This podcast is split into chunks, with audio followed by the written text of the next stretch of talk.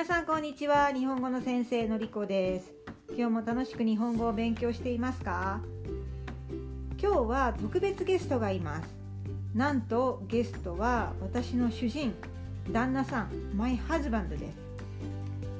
彼にいろいろ簡単な質問をしていきます。よく聞いてみてください。Let's learn Japanese with のりこ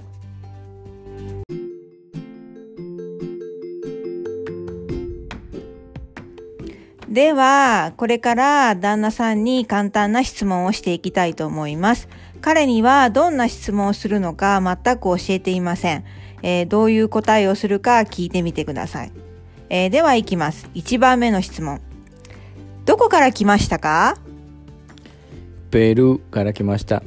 ペルーはどこにあるんですか？南米。そう、南米ですね。南アメリカの国です。えー、じゃあ、何語を話しますか？スペイン語話します。日本語も話しますね。ちょっとだけ。英語はどうですか？英語が大丈夫です。うん、そうですね。えー、じゃあ、日本に長い間住んでいましたね。何年間住んでいましたか ?5 年間ぐらいです。うん、5年間長いですね。日本で何をしていたんですか？えー、大学院してた勉強しました、うん、そうですね。彼は、えー、岡山大学の大学院生でした。じゃあ日本語はどうやって勉強しましたか？毎日勉強してたクラスに行って本読んで、えー、日本語頑張りました、うん、日本人の友達はいましたか？はいいっぱいいましたどうやって友達を作ったんですか？えー、サッカークラブいて、えー、大学院の友達作って、うん、わかります。じゃあ積極的に友達を作ったんですね。じゃあ最後に趣味を教えてください。本が好きです。わかりました。えー、毎月何冊ぐらい読みますか？毎月、えー、3本、4本ぐらい。ああ、4冊と言いますね。3冊、4冊ぐらい。間違えた、最後に。はい、そこだけトリムする大丈夫。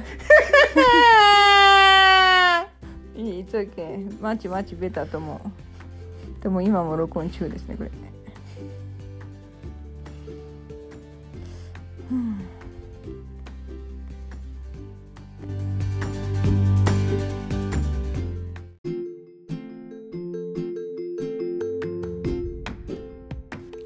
皆さんどうでしたか？質問とその答え聞き取ることができましたか、えー、全部よくある質問ですね。どこから来ましたか？これは出身地を聞いています。ペルー、日本、ね、えー、出身地、出身の国ですね。